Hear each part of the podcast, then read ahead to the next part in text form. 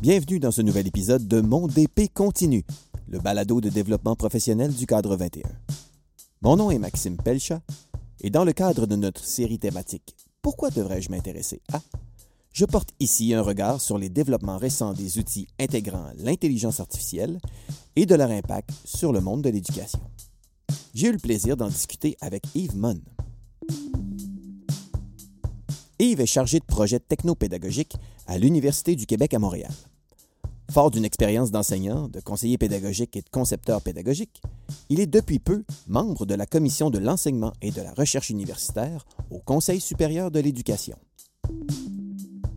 Lors de la semaine de la FAD 2023, organisée par nos amis de l'organisme FADIO, Yves a eu la chance d'animer un panel de discussion intitulé Chat GPT, intelligence artificielle et formation à distance, une nouvelle ère de l'apprentissage.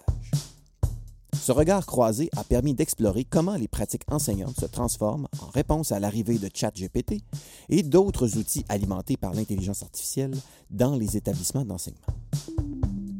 Je lui ai donc lancé l'invitation à réfléchir à voix haute avec moi et de faire le point sur la question fort d'actualité pourquoi devrais-je m'intéresser à l'intelligence artificielle? Oui, pourquoi devrions-nous nous intéresser à l'intelligence artificielle en éducation ces temps-ci? C'est une grande question. Puis ça me fait plaisir, Yves, que tu aies accepté mon invitation de réfléchir à haute voix avec moi aujourd'hui.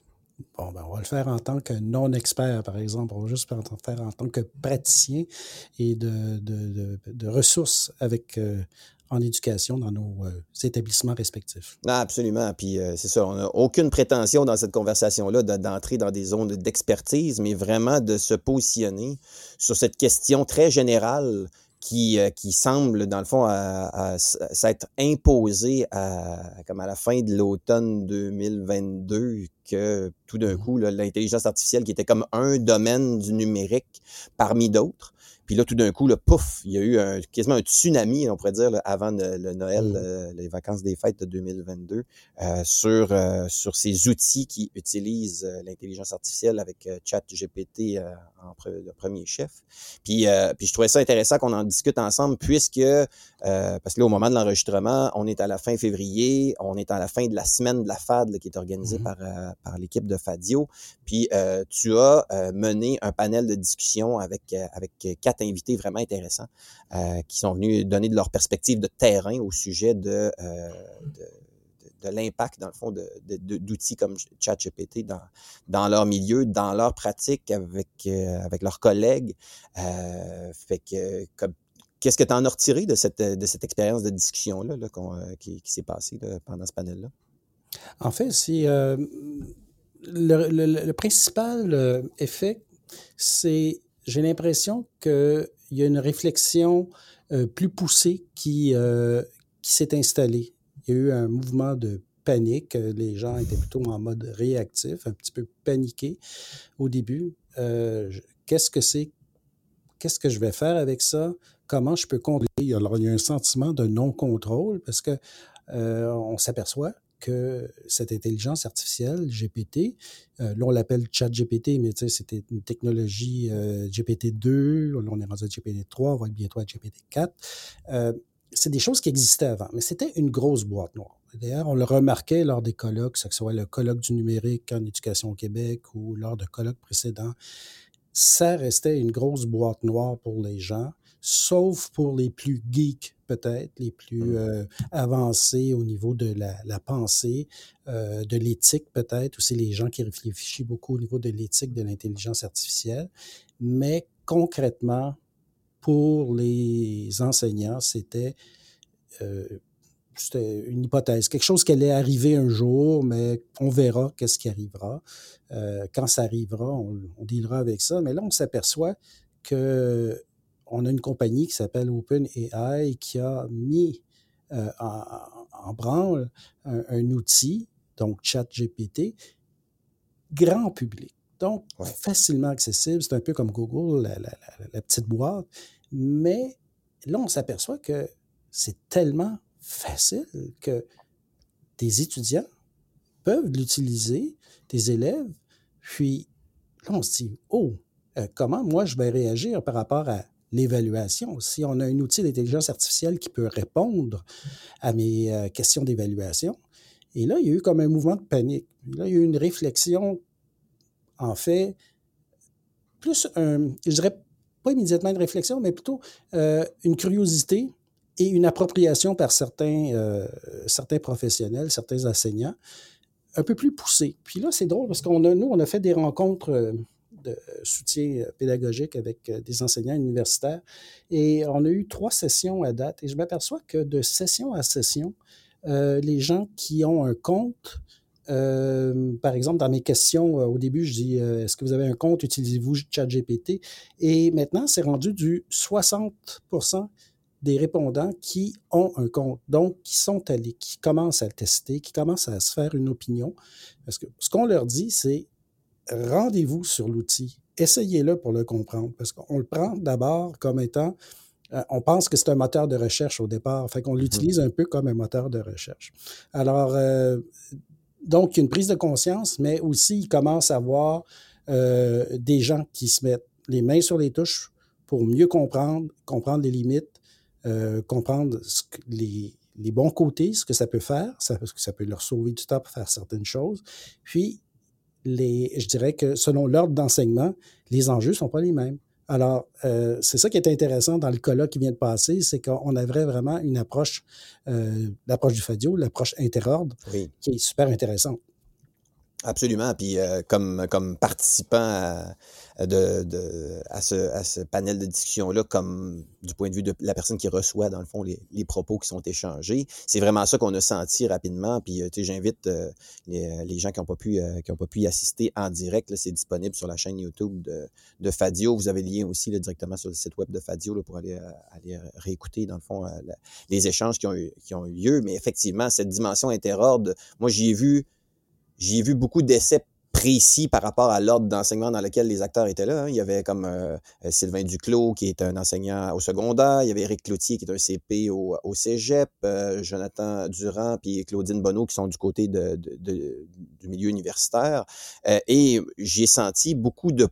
Il y a beaucoup de il y a beaucoup de points de convergence dans les possibilités, dans les enjeux, dans les défis. On est beaucoup plus dans les ressemblances que dans les différences à ce niveau-là. Puis la, la discussion interordre était particulièrement intéressante là-dessus. Oui. Puis on, sent que les gens sont, euh, les, gens qui assistaient au colloque euh, euh, ont besoin d'informations, ont besoin d'être alimentés. Alors, euh, ça répond à un besoin aussi, ce genre de, de sujet lors de colloques. Et euh, je pense que euh, lors des prochains colloques, il va y avoir toujours ce sujet qui va être abordé. Là, surveiller l'ACFAS bientôt, surveiller le, dixième colloque international en, international en éducation.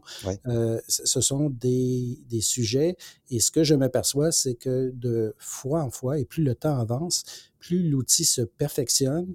Donc, euh, il y a plus de complexité, je dirais, euh, dans la discussion, dans la compréhension de l'outil. Et ça, c'est intéressant parce que pour l'instant, ce que je vois, la première, la, peur principale était c'était presque un écran de fumée, là, c'était le plagiat. On, l'aborde, la plupart l'abordent sur le, côté plagiat et tricherie. Euh, mais en fait, il y a beaucoup plus que ça à discuter. Est-ce que ça, c'est juste comme l'arbre qui cache la forêt d'une certaine mmh. façon? Parce qu'il y a plein d'enjeux derrière qui sont super importants pour euh, notre société, pour les gens qu'on va former. Hein? ces, élèves-là là, qui sont au, primaire, au secondaire, toute leur vie, là, ils vont vivre avec, avec un, assistant euh, d'intelligence artificielle qui vont les aider dans leurs tâches, euh, même lorsqu'ils... D'autant plus que lorsqu'ils sont sur le marché du travail, ce sera encore plus performant et ce sera plus intégré un peu à leur euh, milieu de travail. Donc, nous, on doit les former.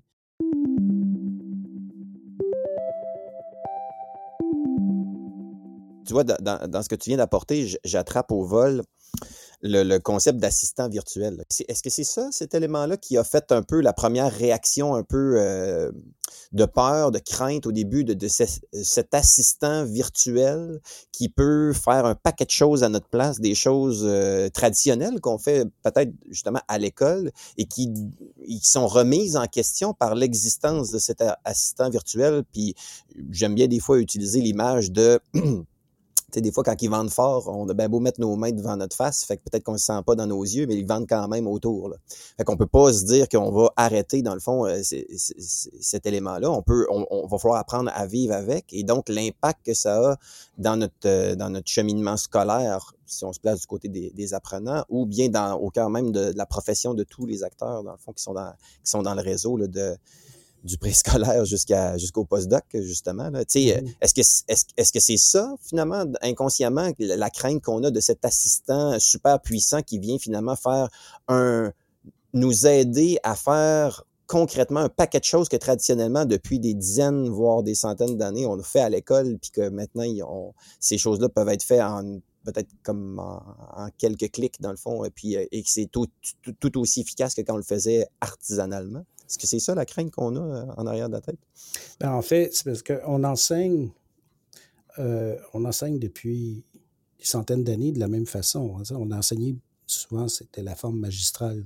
On a appris euh, quand on était jeune, c'était un enseignant qui nous enseignait en avant et nous, on était en rangée d'oignons dans la classe et on, écoutait, puis on absorbait, c'était un modèle. Euh, et là, on était évalué à un moment précis dans l'année, tout le monde ensemble. Et puis, bon, c'est là-dessus qu'on se.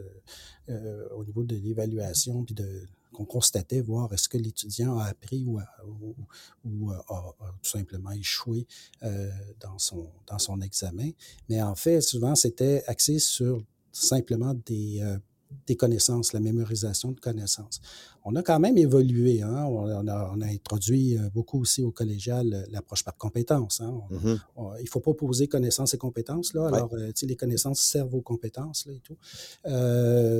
ça va ensemble. Là, mais par, par contre, c'est qu'on on est un peu moins on, est plus en mesure d'évaluer le processus d'apprentissage et accompagner les étudiants ça dépend toujours du, nombre de votre groupe, du nombre de groupes. Les stratégies peuvent différer selon la grosseur du groupe.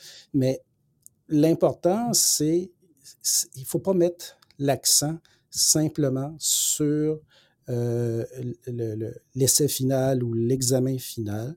Il faut ben c'est ça, un peu comme font l'approche scandinave. On voit que euh, euh, ils sont vraiment dans l'accompagnement, dans la, l'autoréflexion de la part de l'étudiant, dans la progression, etc. Là, ce que cet outil-là nous, oblige finalement, c'est à revoir, parce qu'il y a beaucoup de résistance. Les enseignants, ils disent, moi, j'ai appris comme ça et j'enseigne parce que j'ai appris comme ça et que ça a toujours fonctionné. Pourquoi je changerais? Mais là, on a un outil qui vient changer la donne. Et là, ça nous remet en question. Là, ça nous oblige vraiment à cette réforme qu'on voulait depuis, qu'on demande depuis des années de changer nos façons d'évaluer, de changer nos façons d'accompagner nos étudiants, ben là, on est avec un outil qui va nous obliger à nous remettre en question. Ceux qui sont, qui, il y en a qui ont peur en ce moment parce que ça remet souvent ta posture d'enseignant. Euh, je vais te donner un exemple. Euh, ici, on a un programme en biologie. C'est, euh, le, programme est donné en approche par problème. Alors, c'est une façon d'enseigner où on inverse les rôles. En fait, c'est l'étudiant qui apprend, qui va chercher les connaissances et qui, à travers des laboratoires et tout ça, euh, vient chercher les, solutions en cherchant dans la littérature. Et le professeur est plus comme un, guide, un accompagnant qui, qui, fait juste recadrer, remettre dans la, la, bonne approche. Puis bon, c'est souvent à partir de situations de problèmes. Puis là, on est en biologie et tout le programme est conçu comme ça. Et il y avait une enseignante qui m'a dit si je ne peux pas enseigner de façon magistrale à mes étudiants, comment je vais faire pour les aider? Et là, tu vois, c'est comme elle, elle était dépourvue un petit peu. Elle, la seule approche qu'elle avait au départ, je dis elle ou il, là, mais peu importe, euh, euh, euh, cet enseignant-là, la seule façon d'aider ses étudiants, c'était de donner un cours magistral. Donc, elle, a dû remettre sa posture d'enseignant en question pour dire, OK, en quoi cette méthode-là, elle est performante? quelles sont les données qui, qui permettent de voir que des étudiants réussissent ou ne réussissent pas? Et comment moi, je dois m'approprier cette façon d'enseigner-là? Alors là, on a un outil, ChatGPT, on parle de celui-là, mais dans l'intelligence artificielle, il y en a au-dessus d'une centaine d'applications, d'outils qui sont développés. Ben, c'est fou. alors là, ça, ça, fait peur aux gens parce que là, souvent, quand on déborde de ChatGPT, les gens disent Je suis complètement dépassé. Mais bon, restons à ChatGPT et OpenAI. Là. Euh, il y, avait des choses, il y avait des choses qui existaient avant, mais euh, en fait, on ne prenait pas conscience que les étudiants pouvaient les utiliser parce qu'on les connaissait pas. Maintenant qu'on les connaît, ça nous oblige. C'est une révolution euh, au niveau de l'éducation qui s'amorce. Et de, depuis novembre, depuis le 30 novembre jusqu'à aujourd'hui, c'est incroyable les changements. On voit. En fait, c'est qu'il faut, on, il faut, on réussit à comprendre petit à petit ce que l'outil peut faire. C'est ça qui me, me fascine à chaque fois. Parce que là, à force de suivre les experts, là, je me suis dit, OK, c'est comme ça que ça marche. OK, c'est juste des probabilités de mots, de mots mm-hmm. à mots qui se suivent. Donc, elle comprend rien de ce qu'on dit. Elle fait juste numériser ma question. Puis, finalement, elle me ressort de façon statistique, des, probabilités statistiques, une réponse qui me semble cohérente. Et si je suis pas expert, ben, je ne suis pas en mesure d'évaluer, mais je dis, hey, ça, ça a l'air d'avoir bien du bon sens, je vais prendre ça. Puis là, les gens commencent à comprendre que il faut que tu creuses, c'est un dialogue. Alors, c'est comme un échange. Puis là, tu dis, non, ça, c'est pas vrai. Euh, je veux que tu me que, que, que, tu me changes ce deuxième paragraphe pour plutôt aller euh, parler de telle approche, telle chose, euh, tel, tel auteur. Puis, donc, c'est un travail d'assistant. Tu sais, tantôt, tu parlais d'assistant. Virtuel. Moi, j'appelle ça comme une espèce d'intelligence augmentée. En fait, c'est comme un assistant à qui il faut que tu apprennes, un apprenti, faut que tu apprennes des choses. Parce que sinon, cet outil-là va te sortir euh, le, le, tout et son contraire. Donc, il peut te sortir les, il peut inventer des choses, puis il peut être même persistant dans ses faussetés. Mais en fait, là, je m'aperçois que la meilleure façon de s'assurer qu'il travaille à partir de bonnes données, ben, c'est de lui injecter les, bons documents que tu veux sur lesquels il travaille. Donc, comme ça, tu vas être sûr que tes sources sont, fiables. Alors, là, tu vois, à force de travailler avec l'outil, là, je me dis, mon Dieu, c'est fantastique.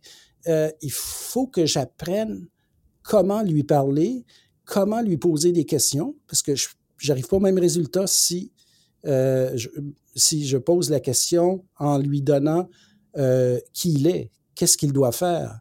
Euh, le lui dire, euh, tu es un étudiant de secondaire 5, je veux que tu écrives euh, un, un, un, essai de 1000 mots sur, euh, 1000 mots c'est peu, mais en tout cas, je veux que tu écrives un essai de tant de mots sur tel sujet. Je veux que tu abordes tel, tel, tel sujet. Je veux que tu inclues une citation au deuxième paragraphe. Je veux que tu fasses un contre-argument au troisième paragraphe. Alors là, je m'aperçois, oh, OK, là, il me sort quelque chose. Mais tout ce qui sort de ça, mais là, c'est pas comme un moteur de recherche, là, c'est comme, il faut que je vérifie.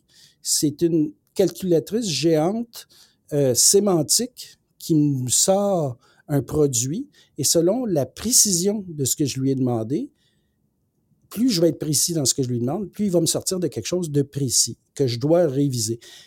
Donc, c'est une nouvelle façon de travailler avec un modèle langagier. Sais, quand on y pense, Maxime, là, c'est la première fois au monde, on était, nous, les seuls êtres langagiers. Hein? On ne pouvait pas échanger autrement par notre langage qu'avec un autre humain. Là, on a une IA cognitive, générative, euh, qui euh, parle notre langage. Donc, c'est la première fois au monde qu'on peut échanger avec, de façon fluide, euh, dans, dans 17 langues, peut-être plus aujourd'hui.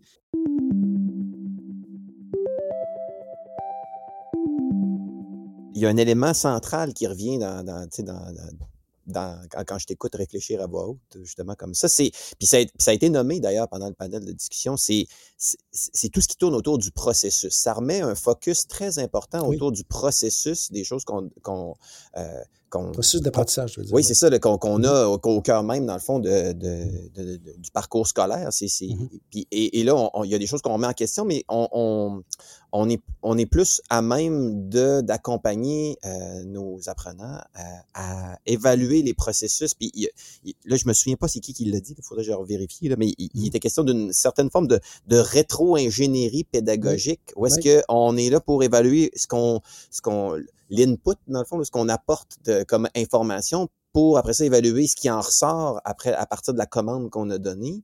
Et euh, comme tu l'as dit tantôt d'évaluer d'évaluer la, la qualité euh, la justesse euh, la véracité de, de, de ce qui était de ce qui était produit. Et puis que et, et que là sans c'est ces allers-retours d'ajustement qui deviennent cette conversation-là avec et j'aime bien ton image d'assistant, dans le fond, euh, euh d'assistant virtuel qu'on a là, avec qui on peut euh, échanger. Puis c'est dans cet échange-là, et, c'est un peu nous qui, qui, qui, demeurons maîtres de cet échange-là, de, où est-ce qu'on demande des choses, on demande de, de on, peut lui donner une rétroaction, non, euh, non, non, c'est pas ça que je cherche, non, c'est pas ça que je veux, non, change plutôt ça, e, essaye plutôt dans, dans, dans cette autre version-là, et euh, ça, ça ramène les apprenants dans une posture de, de métacognitive qu'on souhaite toujours qui arrive dans les processus d'apprentissage, puis, puis que par l'évaluation euh, plus traditionnelle, des fois, on n'arrive pas à mettre ça en évidence, mais qu'à travailler avec des assistants virtuels comme ça, on est en, on est en plein cœur de, de, de cette métacognition-là. Là. Puis ça, je, je pense qu'il y a un potentiel vraiment intéressant sur euh, quasiment, on pourrait quasiment dire mieux apprendre au final.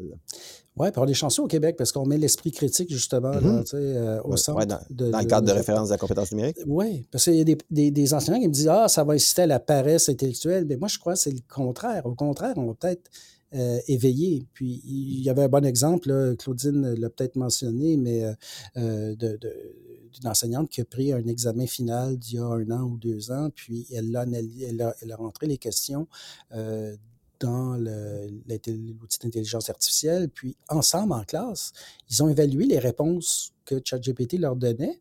Puis là, ils disent Ah, mon Dieu, ça, c'est même trop général. Ah, ben, il faudrait, non, il faudrait approfondir tel aspect. On a vu tel aspect durant l'année.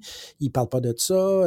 Alors, ça a été une revision. C'est sorti de l'outil d'intelligence comme une espèce de revision de la matière, mais en même hmm. temps, en, en, amenant euh, de la part des étudiants, euh, en éveillant cet esprit critique-là par rapport à cet outil-là, puis de se rendre compte de ses limites et que finalement, euh, c'est pas complet. Ça pourrait passer. Pour l'instant, on dit que l'outil euh, pourrait passer un examen de façon médiocre dans certains domaines. Là, je voyais en droit, puis je voyais en, médecine aux États-Unis. Ils ont évalué que mm-hmm. ça passerait chez, sur les, chapeaux de roue. Là.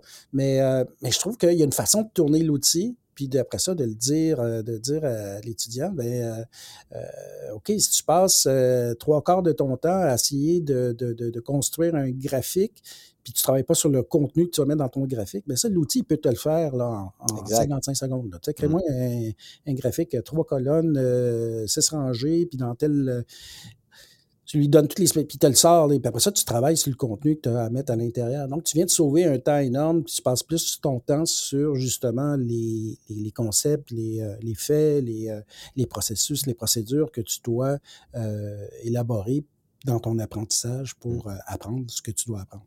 Parce qu'il y a, il y a un... Il y a un autre élément que tu as mis en évidence tout à l'heure, puis tu parlais de, puis j'ai même pris en note là, sur, sur, une feuille devant moi, tu as parlé d'être explicite d'être explicite dans la commande qu'on peut donner, hein, dans, dans, cet input qu'on apporte euh, à, à, cet assistant-là.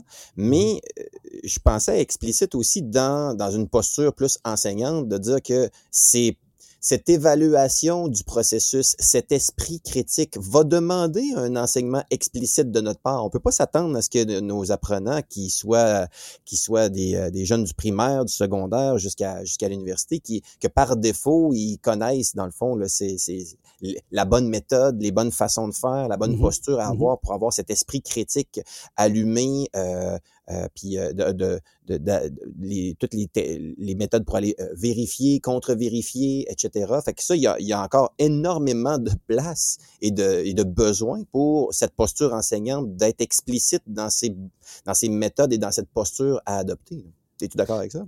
Oui, oui ben, écoute, euh, euh, en fait, euh, je parlais avec des étudiants du Collège Bois de Boulogne et, et ben, en fait, je, les écoutais parler lors d'un laboratoire sur l'intelligence artificielle. Puis, ce que ressortaient les, réflexions un petit peu là-dessus, c'est que il y a quand même, pour que il faut que tu aies les bases. Il faut que tu, tu, tu ailles à l'école pour avoir les bases. Par exemple, il faisait du code. Il faut que tu connaisses les bases du code. Il faut que tu apprennes à faire du code. Donc, il, faut que y a un apprentissage que tu dois faire.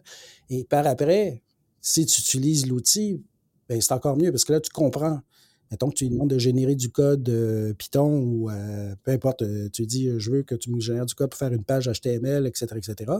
Ben, c'est bien beau, l'outil, mais si tu n'as pas appris les bases, de, de, de, la programmation, tu ne pourras pas évaluer ce que l'outil te donne. Donc, c'est un peu. Il, y aura toujours un apprentissage, puis il y aura toujours euh, l'étudiant. C'est l'étudiant qui doit faire l'apprentissage, c'est l'étudiant qui doit faire les, processus euh, cognitifs. Et nous, en tant qu'enseignants, on est là pour accompagner ces, jeunes-là à, apprendre. On, les, on, les accompagne dans leur processus d'apprentissage, puis on les aide à apprendre. Et il y a une relation super importante, une relation pédagogique qui s'établit. Puis c'est pour ça que le fait d'être, de, de, revenir en présence, bien là, on voit vraiment l'importance que euh, d'être en présence euh, avec nos étudiants et nos élèves. Je ne dis pas que la, la, la, la, formation à distance là, ne répond pas à des besoins et n'est pas bonne. Là. Puis, moi, pour moi, la, meilleure, la, meilleure modalité, c'est l'hybride. C'est à la fois la présence et la distance. Mm-hmm. Mais euh, il faut qu'il y ait une relation pédagogique, on accompagne. Puis on aura toujours des enseignants qu'on se souviendra dans notre vie, dire Hey, lui, là, lui, il m'a fait comprendre. Lui, il m'a allumé sur quelque chose, il m'a fait comprendre quelque chose. Ça, ça se fait uniquement dans une relation pédagogique d'humain à humain avec un professeur et euh, l'étudiant. Et, ça, c'est super important. Par après, que tu dises j'ai utilisé tel outil, j'ai utilisé tel euh, l'IA, puis euh, es euh, dans ton processus d'apprentissage, tu en parles avec ton professeur, puis tu as une réflexion là-dessus, puis tu avances dans ta compréhension de la chose, tant mieux.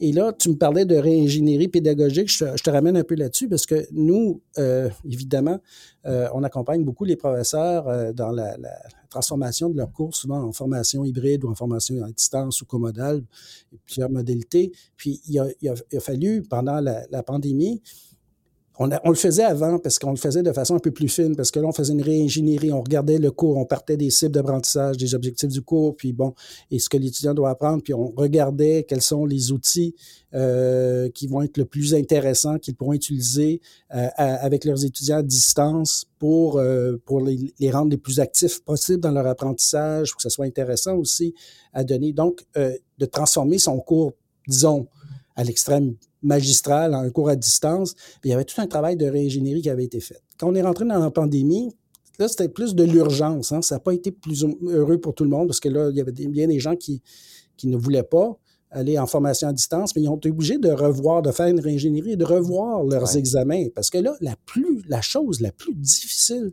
en formation à distance, c'est l'évaluation des apprentissages. En effet. Donc, il a fallu, il y a déjà eu un travail qui a été fait. Maintenant, là, avec euh, euh, l'intelligence artificielle, ben, ça nous ramène encore dans un autre, euh, un autre genre de crise d'une certaine façon.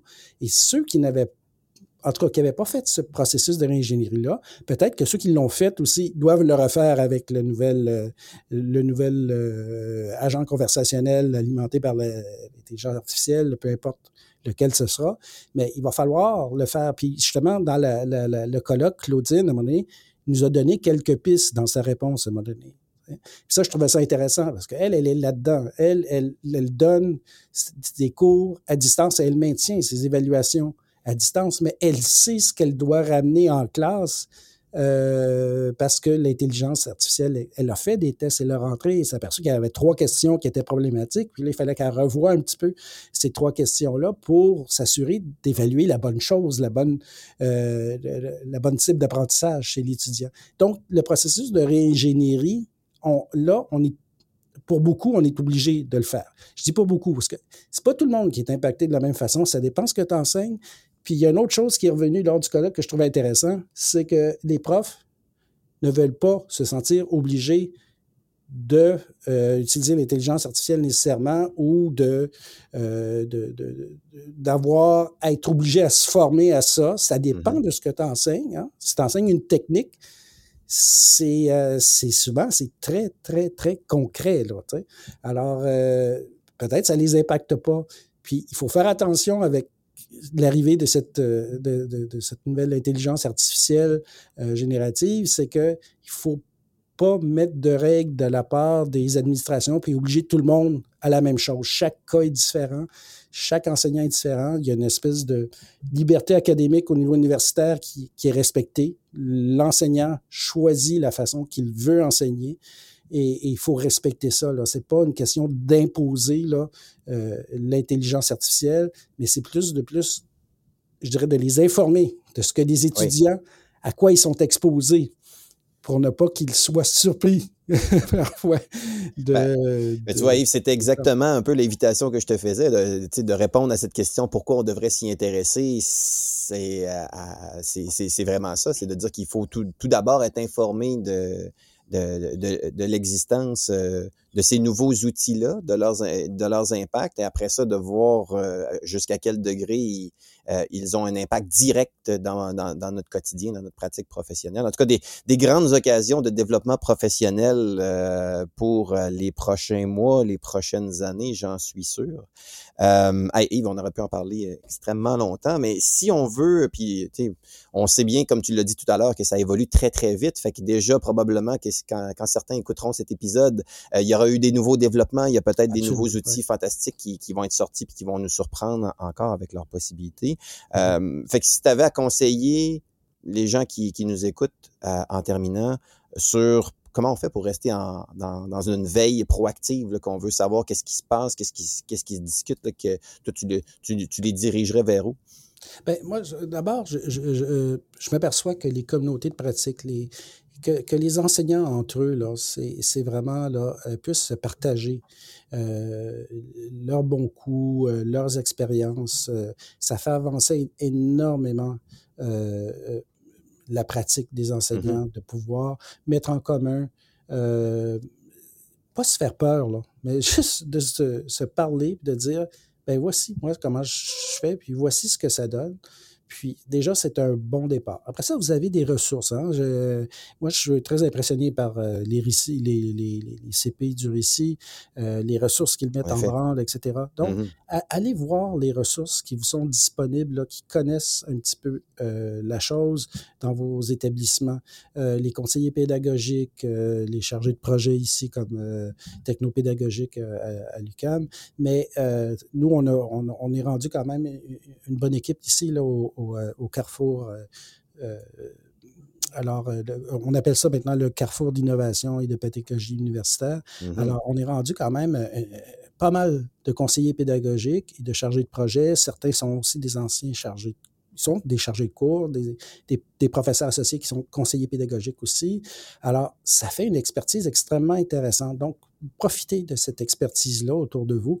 Allez dans les colloques, informez-vous essayez de, d'expérimenter, mettez les mains sur les touches, essayez des choses.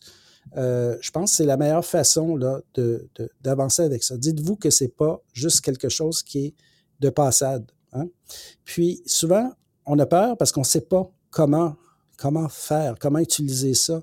Alors, s'il n'y a jamais des, ateliers, mains sur les touches, etc., profitez-en. Euh, souvent, quand on aborde une nouvelle technologie, euh, puis c'est, drôle parce que j'ai fait des études en communication, puis on, a, on abordait McLuhan avec le Medium is the Message. Puis, mm-hmm. euh, en fait, dans toutes les révolutions qu'il y a eu, bon, on a eu du théâtre, après ça, on a eu la radio. On a fait du théâtre à la radio.